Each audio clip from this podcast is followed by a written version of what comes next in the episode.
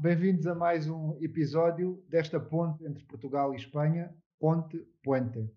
Eu tenho hoje, eu e a Susana, dois convidados especiais, o Paco Roncero e o Henrique Sapessoa. O Henrique Sapessoa é um jovem cozinheiro, mas já com um grande percurso, um, com uma carreira que se inicia, uma vontade de, de, da cozinha fora de Portugal, vem para Portugal, começa a marcar um passo e é um chefe que define uma época e que se alonga no tempo. Está na televisão há muitos anos, já tem muitos livros editados. Um, diz que a sua vida mudou quando ganhou o concurso Cozinheiro do Ano. Depois vieram os restaurantes, veio o Alma, veio a primeira estrela, a segunda estrela Michelin e uh, desafia os portugueses a uma reflexão com o seu programa mais recente, que se chama Contradição olhar para as tradições e contradizer a tradição, sim ou não. Bom, é o Henrique Sapessoa, é um dos grandes nomes da cozinha em Portugal. E tu, Susana, quem é o teu convidado? Pues tenemos un, un amigo, eh, no podía ser de otra forma. Tenemos a uno de los grandes, uno de los máximos representantes de la vanguardia culinaria española. Más es una vanguardia técnica y creativa que se traduce no solo en un estilo de cocina, sino también en, en una manera de ofrecer y entender la gastronomía como una experiencia sensorial única. Actualmente es el chef ejecutivo de, del, y director de NH Collection del Casino de Madrid y de, del restaurante Paco Roncero, eh, conocido hasta el 2019 como la terraza del casino. Además es creador de muchísimos conceptos culinarios eh, por, por, todo el mundo, desde pues, los con, conceptos como estado puro, restaurante barbarosa, versión original, origen, pata negra, en fin, muchísimos conceptos que ha ido creando a lo largo de su carrera y de su trayectoria. Tiene también conceptos en España, eh, que, que, está pues en Marbella, tiene Ova y Paco Roncero, pero desde luego el más vanguardista, el, el proyecto más avanzado e innovador que jamás hemos imaginado, eh, ubicado en Ibiza, y que además este, el año pasado se trasladó a Arabia Saudí por primera vez en su historia, es Sublimotion. Un concepto disruptivo e increíble que una vez en la vida hay que, hay que verlo, hay que vivirlo pero sobre todo su proyecto más especial, su casa, es Paco Roncero Restaurante, en el corazón de Madrid, dos estrellas Michelin, tres soles Repsol, que avalan el gran trabajo y la trayectoria increíble de Paco. Eh, un incansable. Eh, reconocido como Premio Nacional de Gastronomía por la Real Academia de Gastronomía Española Chef Le eh, otorgado por la Academia Internacional de Gastronomía. Y este último año, además, ha, sido, ha entrado en la lista como uno de los 100 mejores chefs del mundo por la prestigiosa lista de The Best Chef Awards. Eh, yo no puedo ser imparcial porque él sabe que le, adoro y, bueno, es uno de mis consentidos, lo tengo que decir. ¿Cómo se nota que te, estamos entre amigos, eh? bueno, tú lo sabes que sí. Lo sé, lo sé.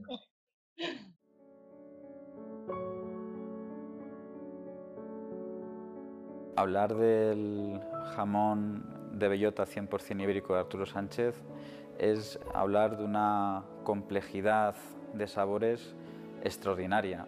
Es hablar de un producto realmente especial es de hablar de una explosión de sabores en la boca, es de hablar de un retrogusto que realmente se queda ahí, permanece. Esas dos montaneras permanecen latentes en nuestro paladar, en nuestro olfato. Nos invitan a la dehesa, a los frutos secos, a hierba. Es una cosa realmente excepcional.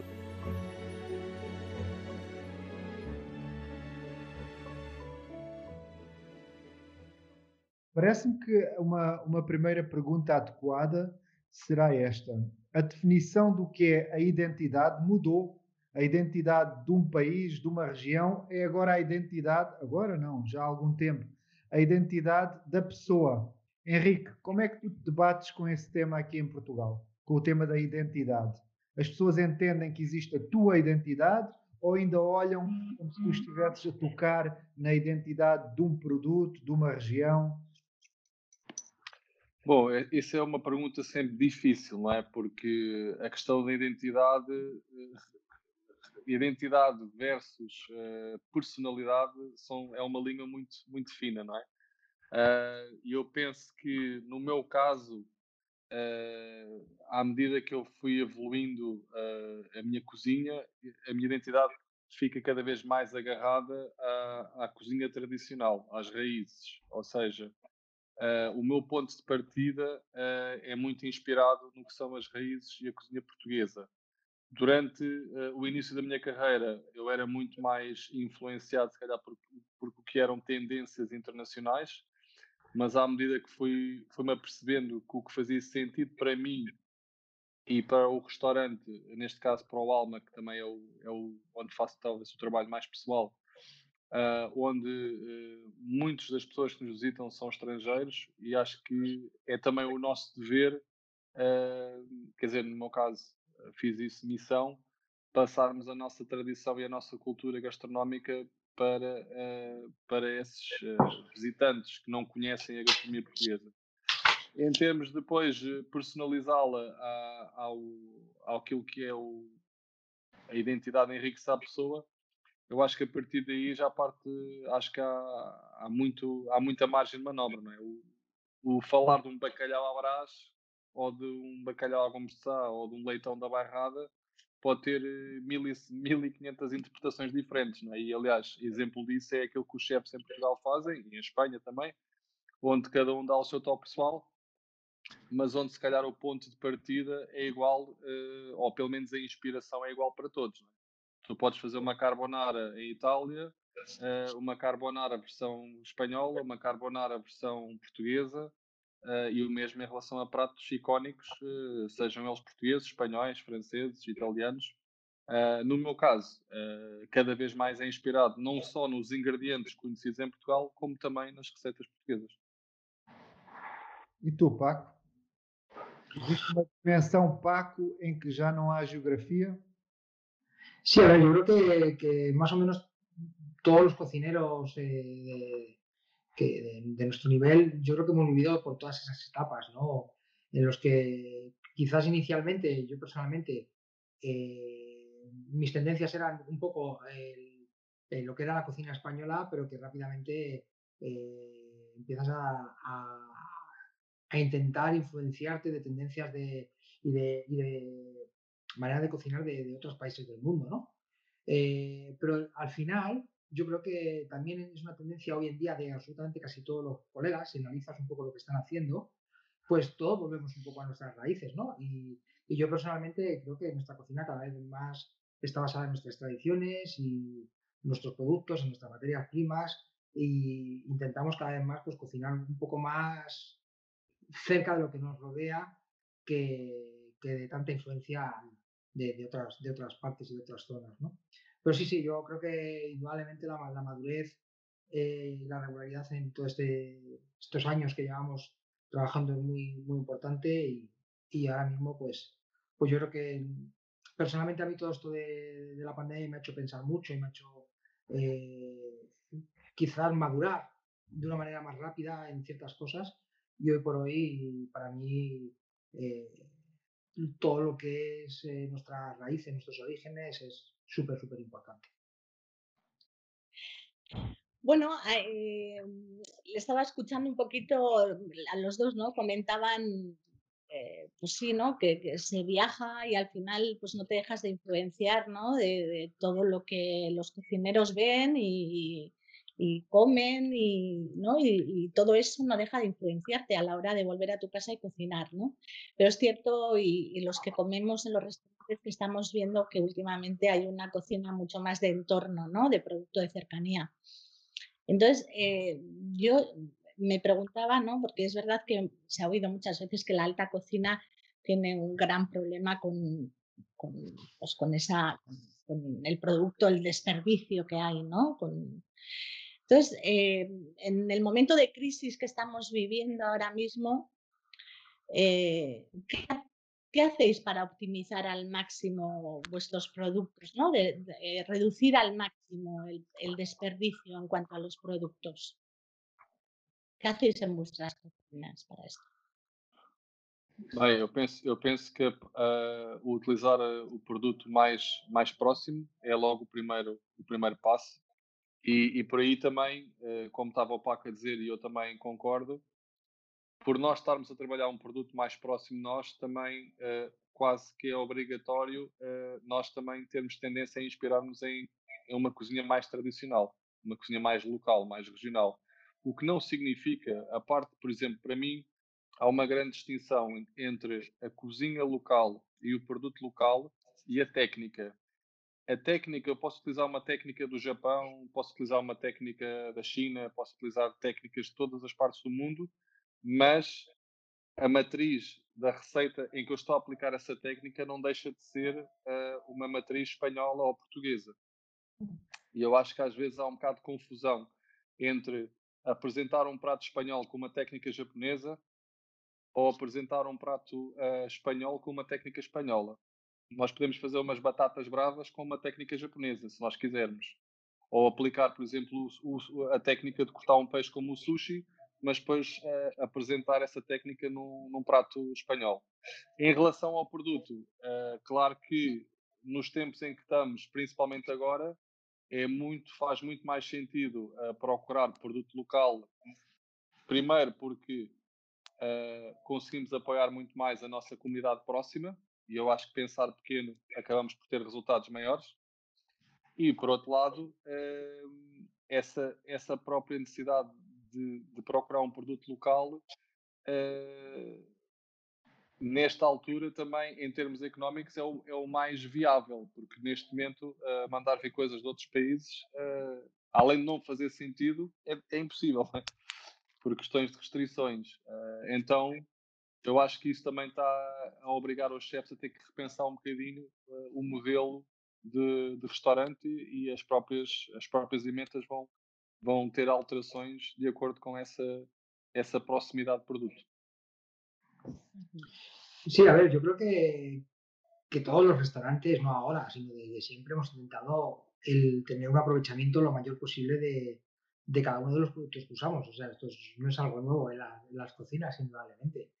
Eh, sí que es verdad que hay zonas en las que puedes usar un producto de proximidad mucho más fácil que otras. Por ejemplo, yo en el centro de Madrid, eh, claro, depende a qué le llamemos proximidad, pero claro, para mí mi proximidad tiene que ser toda España, porque al final, eh, si no, no tendría la mitad de los productos, porque, vale, en, mi zona yo, yo puedo conseguir muy buenas verduras, más o menos cerca, yo puedo conseguir buenas carnes más o menos cercas, pero no podría conseguir ningún tipo de pescado, ¿no?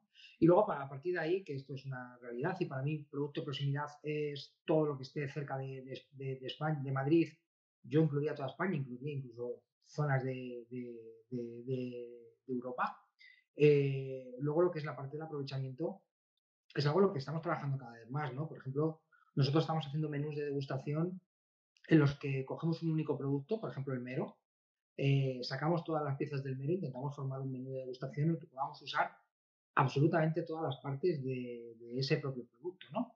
Porque luego, claro, luego, tenemos otra cosa que, bueno, a lo mejor no viene tanto a cuento, pero, pero sí que es una realidad, y es que cuando un cocinero pone en un menú de degustación un mismo producto dos o tres veces, eh, digamos, a no ser que hagas algo muy específico, como he dicho yo que hacemos con el mero o con otros productos, pero si en un mismo menú de degustación pones tres veces erizos, o pones tres veces caviar, o pones tres veces eh, cualquier pieza de cualquier producto, rápido vamos a tener la crítica de que usamos lo mismo dentro del mismo menú de degustación. ¿no? Ya es con una simple eh, aromática, un estragón, un romero, un tomillo, que lo uses dos veces y ya te están criticando, pues imagínate con este tipo de cosas. ¿no? Entonces, al final, yo creo que, cuando se dice que España fue un poco la vanguardia de la cocina de la libertad, esa libertad tiene que ser para cocinar y para que nos dejen desarrollarnos como nosotros un poco en principio pensemos, ¿no?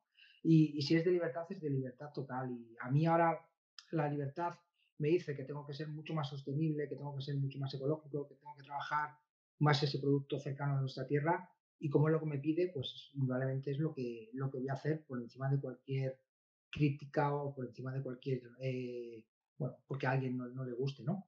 Y yo creo que eso cada vez los cocineros lo tenemos mucho más claro, que, tenemos que cocinar, por supuesto, para nuestros clientes, pero que también que nos, nos debemos a, a, lo que viene del futuro, y el futuro es hablar de sostenibilidad y, y, yo creo que cada vez más tenemos que tenerlo más en nuestro discurso, pero una sostenibilidad de verdad, no decir que somos sostenibles por ser sostenibles, luego tiene que estar hecho, estar con, con hechos en cada una de nuestras acciones. E isso para mim é super importante. A sustentabilidade é também, não é só ambiental, a sustentabilidade é económica, por supuesto. é humana, não é? Por supuesto. E pessoas. Todo este acontecimento leva-nos a pensar mais nas pessoas. Uh, hostelaria é um tema de pessoas. Como é que vocês veem? Pensaram alguma coisa sobre esse tema? uh, quando as coisas voltarem, vão mudar alguma coisa. Digo isto que nós aqui em Portugal estamos fechados nesta altura em que estamos a gravar este programa. Eu, eu penso que essa mudança já estava a acontecer.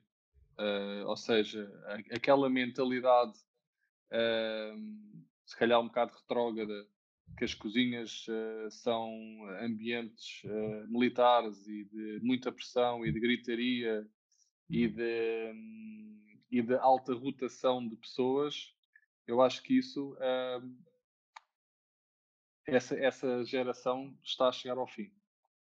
Porque já percebemos que realmente uh, as relações humanas são o que fazem um, um grande restaurante uh, e que fazem a diferença entre, entre uma grande equipa e uma, e uma má equipa. e se calhar o que era há 10 ou 15 anos atrás uma opção com o detalhe, que vem depois a, olhando para o geral, esse detalhe não é assim tão importante na experiência do cliente, ao ponto de muitas vezes justificar um prato a voar ou um taxa a voar na cabeça de um cozinheiro, como acontecia se calhar há, há 10 anos atrás. Hoje em dia, uh, eu acho que a filosofia e a mentalidade das equipas é, é mudou e, e, cada vez mais nós temos de ter consciência que, que para termos uma equipa estável e uma equipa uh, a desempenhar eh, uma filosofia de trabalho, uh, tem que haver essa cumplicidade e essa, essa flexibilidade que, que há uns anos atrás não havia. Eu, aliás, tu sabes, conheces o meu trabalho em Portugal, sabes que eu tenho equipas duradouras e tanto o meu braço direito como o meu braço esquerdo e alguns dos meus braços estão comigo há mais de 10 anos uh, porque eu sempre consegui uh, ceder em algumas situações em que eu acho que, que essa cedência uh, fez com que essas pessoas continuassem a trabalhar comigo. E a cedência muitas vezes é, às vezes é um dia, um dia de folga em que tem que mudar o dia de folga, às vezes pode ser mais 50 euros, menos 50 euros no salário, sei lá. Acima de tudo, ter a capacidade de saber ouvir a tua equipa para nós podermos, em conjunto, superar qualquer que seja as dificuldades. Em relação ao Covid, eu acho que acima de tudo o que vai ser um grande desafio é, é levantar a moral das equipas, não é? E, e claro, nós temos aqui um, um asfixiamento grande entre aquilo que é a parte económica, porque uh, brigadas de 25, 30 cozinheiros, como se há uns anos atrás, se calhar uh, vão ser difíceis de, de manter no formato uh, atual. E, por outro lado, a parte motivacional, não é? Porque estamos a falar de equipas que tiveram. Isto é como um jogador de futebol, se tiver três meses parado sem treinar, quando volta para a cozinha uh, ou quando volta para o, para o campo, precisa de, de, voltar ao ritmo. Mas eu acho que isso é uma coisa, sendo profissionais, uh, recupera-se com, com rapidez. Auténtica sobrasada de payés, acompañada de una dulce miel de naranjo que un amigo de Students prepara especialmente para nosotros. Caldereta de langosta. El secreto de la caldereta está en... La cabeza de la langosta en la picada, niña. El coral de la cabeza de la langosta en la picada, niña berenjenas rellenas de queso mamón. Sí, muy bien. Mahón, mahón. cómo funciona? Chicote, he llamado mamón a un señor... Espera, Carla, que tú cocines bien no es suficiente. Tienes que contarle a la gente de dónde viene lo que usas. ¿Tú quién te crees que eres? Ay, mira, da igual. Toma, para ti. Pues vaya plan. Oye, perdona. Eh, eh, sí, ¿qué es esto de receta original? perdón, no... Esto. Estrella Dame es una cerveza de 1876 que solo se hace con ingredientes naturales. En 1876 no se añadían sulfitos, Ni aditivos, ni conservantes. y ahora tampoco. Y ahora, tampoco. Por eso está tan buena. A tu salud.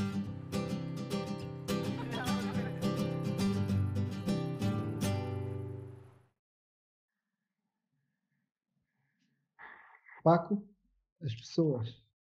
Bueno, yo tengo clarísimo que hablar de, de sostenibilidad no es solamente la parte ambiental. Yo creo que esa eh, en, unos, en unos sitios es más fácil, en otros sitios es más complicado, ¿no? Eh, para mí, creo que nosotros donde sobre todo podemos poner eh, nuestro granito de arena es en todo lo demás y sobre todo yo creo que cada vez más le damos muchísima más importancia a la gestión ya no solamente de tu propio restaurante, que indudablemente si no gestionas bien tu restaurante no es imposible mantenerlo, sino a la, a la gestión humana, ¿no? Yo, yo creo que, y es algo que, que no es de ahora, yo en mi caso en concreto siempre he tenido eh, el cuidado de, de intentar que, que todo el personal que trabaja conmigo trabajemos a gusto, trabajemos cómodos y, y en armonía. De hecho, yo a veces digo que tengo un problema y es que no se me va nunca nadie del restaurante. Y al final eso es muy bueno por un lado porque tienes un equipo muy fiel y que está contigo durante muchos años, pero por otro lado a veces cuando quiero meter savia nueva, pues no puedo porque no tengo, no tengo hueco, ¿no? Porque como yo les explico muchas veces, claro, eh, la pirámide de mi organigrama eh, es así y si no se va nadie, no, no- nadie puede escalar hacia arriba, ¿no? Que también esto es, es un gran problema. Pero bueno, yo me quedo con la parte positiva de que si la gente no se quiere ir de, de mi casa es porque están a gusto y, y es porque algo estamos haciendo, haciendo bien, ¿no? Y bueno, yo, creo que, esa parte es súper, súper, súper importante. Nosotros ahora hemos creado en el, en el casino un pequeño espacio, un taller. Ya lo teníamos, pero le hemos dado la vuelta, lo hemos, lo hemos hecho reformado y lo hemos hecho totalmente nuevo, donde queríamos trabajar un poco precisamente todo esto, ¿no? Por un lado, la sostenibilidad ambiental y la economía circular, eh, y por otro lado, la, la sostenibilidad a nivel de gestión, porque quizás nosotros hemos tenido la grandísima suerte de que ahora mismo podemos tener nuestros restaurantes, más o menos grandes, pero tenemos una, gran capacidad. Pero, ¿qué pasa con la gente que venga en el futuro? Porque yo, recuerdo cuando hace años ya íbamos a Japón, por ejemplo, a Tokio, y veías que los restaurantes eran muy pequeños, con una o dos mesas como mucho, y donde trabajaba muy poco personal. Esto indudablemente va a llegar a Europa, va a llegar a España, va a llegar a Portugal, en el que los alquileres van a ser imposibles y que los nuevos emprendedores va a ser muy difícil que, tengan la capacidad, si no viene detrás un gran inversor, de, de montar grandes proyectos, ¿no? Entonces yo precisamente monté este espacio en el que son 50 metros cuadrados, en el que con tres personas sea, tengan la capacidad de crear un negocio, de emprender un negocio eh, que sea económicamente rentable, en el que no tengas que hacer una gran inversión, pero además es que tienes la, tienes la capacidad de ser sostenible a todos los niveles, ¿no? Y ahí ya entra pues esa economía circular en la que por supuesto eh, podemos hablar de emisión de huella de carbono también, pero esa economía circular en la que está el aprovechamiento 100% desde que el producto entra por la puerta hasta que el producto se lo come el cliente, ¿no? Y bueno, la verdad es que es un proyecto muy bonito en el que hemos trabajado durante mucho tiempo, en el que íbamos a inaugurarlo justo antes de, bueno, una semana antes de empezar la pandemia y en el que lo tenemos sin inaugurar, aunque ya hemos hecho un montón de cosas en él, pero es cierto que no lo hemos podido inaugurar como a nosotros nos hubiera gustado. Pero bueno, eh, somos gente que tiene capacidad de, de esperar y la paciencia y bueno, pues cuando todo esté en condiciones, pues volveremos a, a atacar y, y- y- podemos enseñárselo a la gente, porque la verdad es que es un proyecto muy bonito. Yo, yo, yo siempre he dicho que, que nosotros, a nosotros la gastronomía personalmente nos ha dado muchísimo. Yo creo que hemos eh, vivido unos años fabulosos eh, en muchos sentidos y que ahora nos toca a nosotros también poner un, un granito de, de arena para toda la gente que viene detrás, ¿no? Y esa es una labor que si nosotros somos capaces, los que estamos ahí arriba ahora mismo y los que tenemos cierto nombre y cierta capacidad, lo peleamos y lo hacemos bien, pues tendremos talento y tendremos emprendedores para rato, tanto en España como en Portugal. Además, en Portugal, pues yo en los últimos años he tenido la posibilidad de ver la evolución que ha habido de, de, grandes figuras de la cocina y la verdad que es impresionante. Me recuerda un poco quizás a los años en los que España empezó a, despuntar con grandes cocineros, con grandes talentos y defendiendo un poco sus raíces y su identidad, ¿no? Y yo creo que es lo que está pasando ahora en, Portugal. Bueno, ahora ya lleva, ya un tiempo, pero, pero creo que ahora mismo está en el, en el punto alto de la ola, ¿no? Y yo creo que eso es muy importante. E tu, Henrique, o Paco falou agora um pouco da conexão que ele tem com Portugal e tu, como é que vês Espanha? Bom, eu penso, eu penso que Espanha, e aqui não, não querendo menosprezar eh, o trabalho de Portugal, Espanha sempre teve nesse, nesse lado vanguardista e no lado da revolução da cozinha espanhola moderna, sempre teve 10 ou 15 anos à frente de Portugal, não é? Eh, eu penso que Portugal, o que aconteceu em Portugal nos últimos anos e que o Paco estava a dizer, é que nós conseguimos finalmente que a nossa economia conseguisse acompanhar essa evolução que houve. E, eh, e isso, mas estamos a falar que essa evolução em Portugal deve ter 6, 7 anos. Em termos internacionais de, de estarmos num grande palco internacional, aliás, basta vermos quantas estrelas Michelin Portugal ganhou nos últimos 5 uh, anos e quanto é que ganhou nos últimos 10 anos anteriores a isso. Uh, e isso demonstra uh, realmente esta, esta revolução e também já uma geração de cozinheiros que teve fora de Portugal, uh, nos grandes restaurantes mundiais, no Salado de Canroca, nos Nomas, nos Mugarites, uh, no Paco, ou seja, que já fizeram uma escola uh, internacional e que regressaram a casa para começarem a fazer o seu, o seu caminho, mas já com uma identidade portuguesa, mas ao mesmo tempo com um conhecimento já de, de uma cozinha uh, de uma alta cozinha internacional que, que trazem como bagagem. Uh, em Espanha, eu penso que neste momento a uh, Espanha está a dar continuidade àquilo que já, que já foi feito, ou seja, eu acho que havia uma grande interrogação uh, o que é que iria acontecer a Espanha quando o Ferra Adrià se retirasse, mas Espanha está, ou seja, Espanha não é, não é, não, Espanha não é só Ferra Adrià, uh, ou seja, hoje em dia e, e, nos últimos anos vimos a evolução do, do Salário de Can Rock, Diverso, Kiko da Costa, ou seja, temos 15, 20 cozinheiros de Espanha que são conhecidos no mundo inteiro. Uh, outra geração que já está a vir a seguir a, esta geração que estou a falar, que, que, já está a dar continuidade, ou seja, a Espanha vai estar sempre num patamar eh, gastronómico muito alto e, e acho que não vejo nenhuma nenhum desaceleramento na cozinha espanhola relativamente ao palco internacional que tem. Isso, isso ocorre-me perguntar-vos se vocês estão a acompanhar o trabalho do Ferran Adrià agora com a Bulipédia, este último livro que lançou das origens da cozinha, a vontade que ele tem de codificar e de deixar um, um registro para o futuro, uma, o modelo Sapiens. Vocês estão a acompanhar isso? Ou como é que acompanham? Quer dizer, eu, eu tive, tive uh, essa conversa com, com o Ferro Adrià quando ele esteve cá em Portugal no último congresso da Estrela. Uh, tive a oportunidade de falar com ele um pouco sobre isso e eu acho que é um trabalho que não tem fim, não é?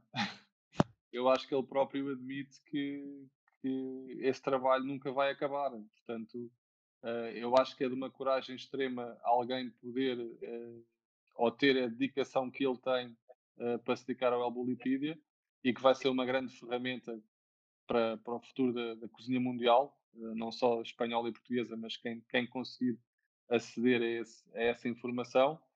E, e pronto, Ferrari é o Ferrari, ou seja, não tem, não, tem, não tem outra palavra. Mejor, vamos, mejor no lo podías haber explicado. Eh, eh, además, es verdad, Ferran es Ferran y, y, todo el trabajo que hace es una labor muy, muy importante, pero yo también estoy de acuerdo en que creo que la Wikipedia es un, un trabajo que sobre todo va a venir muy bien a las próximas generaciones. A nosotros, por supuesto, también, ¿no? Pero, pero también hemos sido parte de toda esa evolución y todo ese trabajo que están haciendo.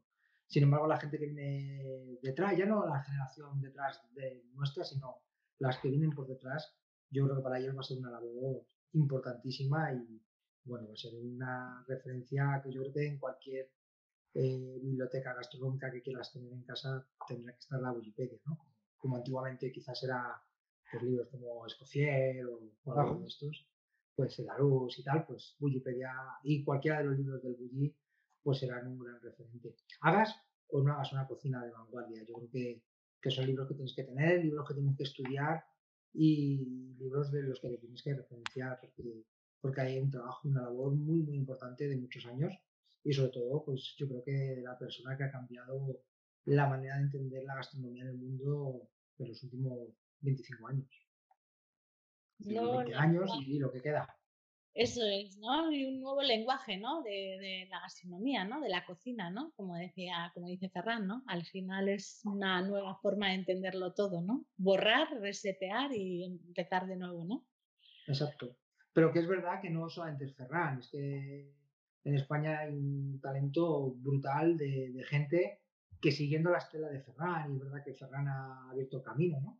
Y nos ha hecho ver que podíamos ver, valga la redundancia, las cosas totalmente de una manera diferente, pero ahí tienes un Joan Roca, ahí tienes un Pique da Costa, ahí tienes muchísima gente, un Andoni Luis Aduri, pues bueno, o, maneras totalmente diferentes de entender la gastronomía, como puede ser David, con, con diverso, ¿no?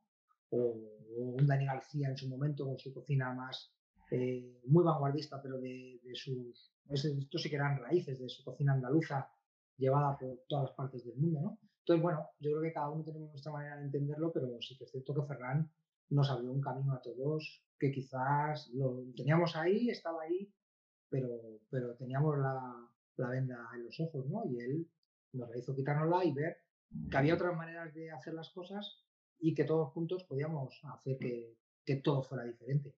Y yo creo que ese fue el camino que cogimos los cocineros españoles. Y es el camino que quizás también han cogido un poco los cocineros de los países nórdicos, ¿no? Bueno, pues a lo mejor ahora es el camino que está cogiendo un poco también Portugal para, para entre todos, desde la mano, llevar a Portugal a donde se merece. Porque yo, como digo, nosotros al final somos mediterráneos, eh, tenemos una, una, cultura del comer, del saber vivir bien, y tenemos lo más importante, tanto Portugal como España, que es el producto. O sea, la materia prima que tenemos nosotros, hay muy poquitos países que la tengan. Entonces, si tenemos una de las mejores materias primas y tenemos a los mejores cocineros, pues es que dar de comer bien es muy sencillo en, en realidad. Efectivamente.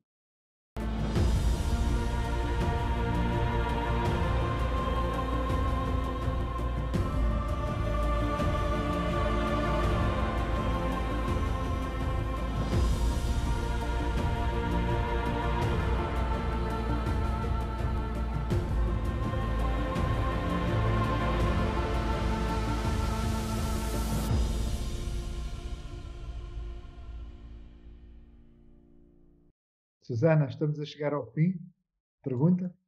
Sí, bueno, pues yo les quiero preguntar. Eh, tengo dos preguntas en el tintero, pero que se las voy a lanzar juntas porque si no, luego no me va a quedar tiempo. Entonces van muy relacionadas. ¿eh? Em, para vosotros realmente, bueno, ahora es verdad que vivimos unos tiempos convulsos, pero quería saber para vosotros, eh, ahora mismo, el lujo en la gastronomía, en la, lo que es el hospitality, eh, hacia dónde va, cómo está encaminado.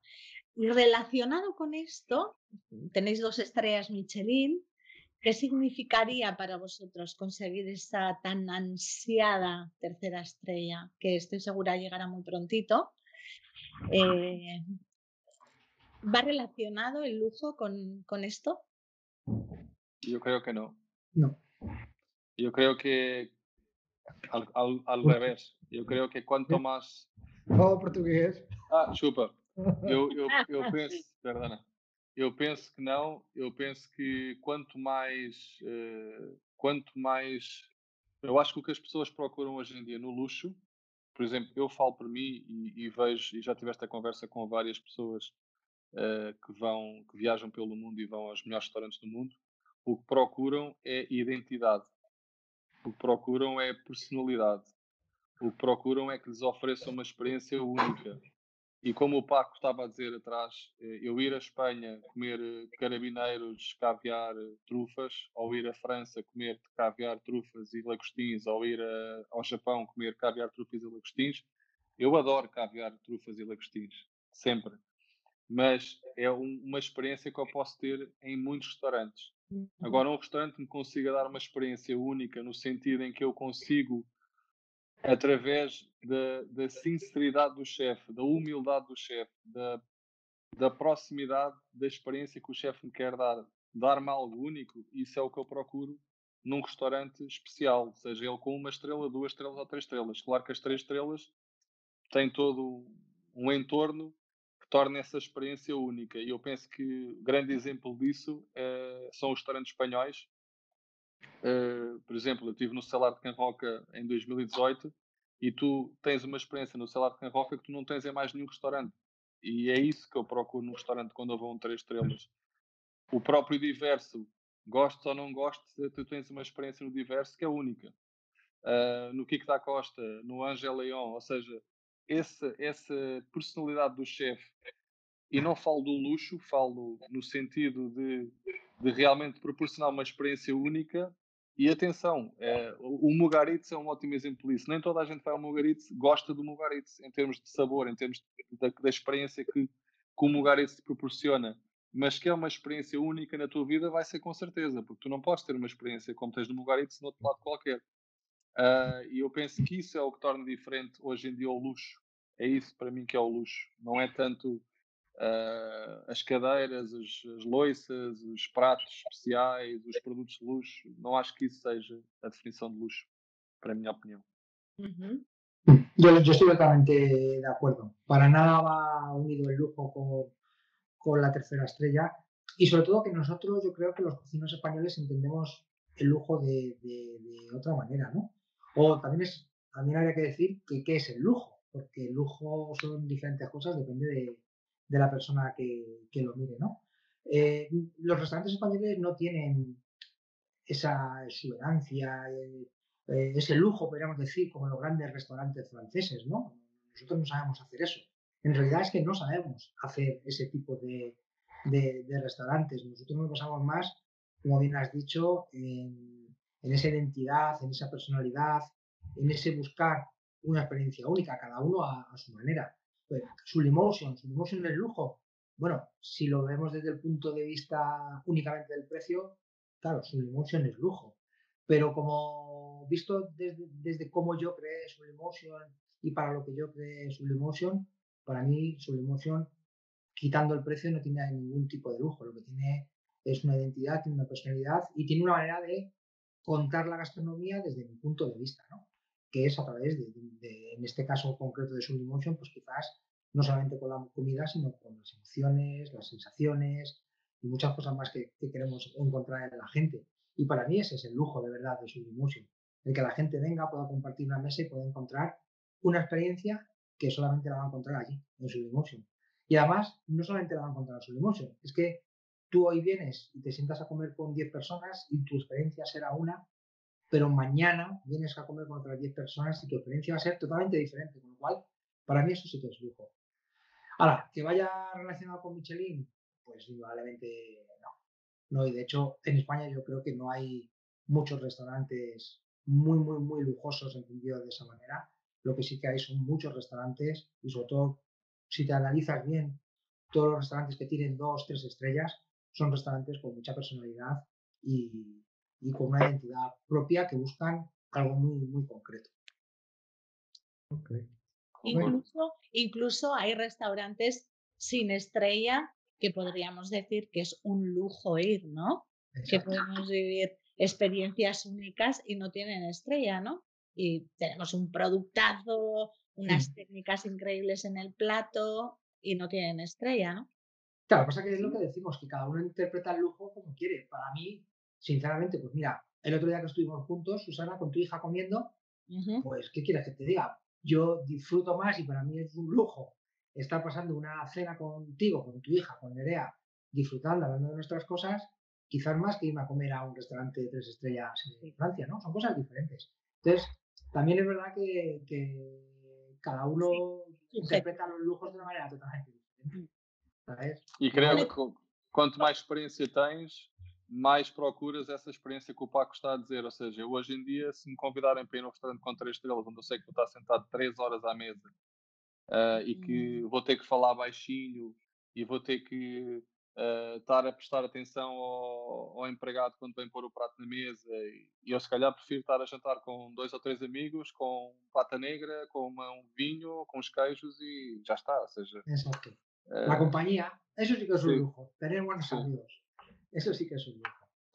De todo yo no sé, yo no sé tú, pero yo cada vez intento hacer mi menú de degustación más corto. Eh, ya, ya, no en tiempo, ya no solamente en el tiempo, porque yo al final quiero para mi cliente lo, lo mismo que quiero para mí. Y yo cada vez estoy, me cuesta más, y a veces me, me oyen algunos colegas y me dicen, pero ¿cómo puedes decir tú eso? Y pues lo siento mucho, pero a mí me cuesta cada vez más sentarme en un restaurante y tirarme cuatro o cinco horas comiendo como hacíamos antiguamente. O sea, sí. Creo que es insano totalmente, ¿no? Y, y, no eres capaz de valorar absolutamente las cosas. El más es men, el menos es más, yo creo que, que es súper importante. Y yo lo noto con, con el tema de, de la, de, bueno, de la pandemia, que hemos tenido que reestructurar todas nuestras casas un poco. Yo lo noto ahora con los clientes, que ahora en una horita y media, ahora 45 han cenado y se van súper contentos y con clientes habituales, ellos ahora te dicen es, es que esto es mucho más saludable, esto es mucho más agradable, eh, que antes que nos tiramos aquí tres horas comiendo y, y, que a veces, pues oye, se te hace... Se Não, te e se, tu, e se tu pensares numa coisa que quando nós tínhamos essas experiências de 3, 4 horas, eu, passa, eu perguntava-te passado 3 meses, quantos pratos é que tu te lembras? E tu lembravas-te de 2 ou 3. Exato. E se tu fores fazer uma degustação de 5 pratos, daqui a 3 meses tu vais te lembrar dos 5, de certeza absoluta. Sim, Ou seja, totalmente. quando tens esta percepção também, sem falar da parte como tu estavas a dizer e bem, que hoje em dia nós também temos uma consciência da nossa saúde muito maior do que há 10 anos atrás. Ou seja, nós todos praticamos esporto, nós todos habituamos a um certo estilo de vida. Eu tenho dificuldades em comer 20 pratos ao jantar hoje em dia. Eu fico, fico mal. Não Sim. consigo dormir. eh, vou passar Certo. mal a noite. E eu acho que isso também, eh, esse câmbio de, de nós cuidarmos de nós próprios também, hoje em dia, é o que tu dizes, já não há paciência para, para estar a fazer um menu de, de 25, 30 pratos. É Ah, Yo, yo doloroso. ya no lo consigo. Sí. Yo ya no lo consigo. Y de hecho, vas viendo como los colegas cada vez van acortando sus menús y, y- y todo va siendo pues un poco más orgánico, ¿no? Porque lo, lo de antes, la verdad, que había que, había que aguantar. Y lo que tú dices, que yo, yo muchas veces hay clientes que me dicen que la cena no la valoran en el, en el mismo momento de terminar de cenar, sino al día siguiente de cómo han dormido, ¿no? Y es, y es una realidad. ¿Cuántas veces no hemos ido a pegarnos esas experiencias y al día siguiente Pasamos mal. por la noche porque era imposible, ¿no? Bueno, pues, pues eh, hoy en día yo creo que el cocinero o nosotros como restauradores pues valoramos eso también mucho e intentamos que, que nuestro cliente se vaya súper satisfecho en todos los sentidos. Claro, luego tenemos que convivir con el rollo este de que cocinero de vanguardia da poquito de comer, ¿no? Que, no es verdad, pero não é esto es- verdade, sim. esto es otra, esto es Isso é otra, conversa. esto es otra conversación. É outra conversa para outro dia e nós estamos aqui a juntar pessoas, Susana, a fazer a ponte e a ter estes momentos de grande partilha, verdade? Exacto. Para tender esos puentes que ojalá, ojalá sean puentes verdaderos. Es- Esto es un, un arranque de esos puentes, pero, pero serán ciertos esos puentes eh, en poquito tiempo cuando consigamos llevarlos eh, a buen puerto y, y sea una realidad que la península ibérica vayan de la mano España y Portugal y consigamos hacer muchas más acciones con este proyecto. Así que muchísimas gracias chicos, ha sido un verdadero placer teneros. Enrique, un placer conocerte. Eh, espero volver a Portugal y ir a tu casa. Paco, espero verte prontito otra vez. Seguro. Y. Pablo, un placer como siempre. Te adoro. Prazer. Abraços a todos. Tchau, tchau. Abraço. Gracias a todos. Tchau, Tchau. tchau. Ana, Henrique, tchau. Tchau, Paco. Chao.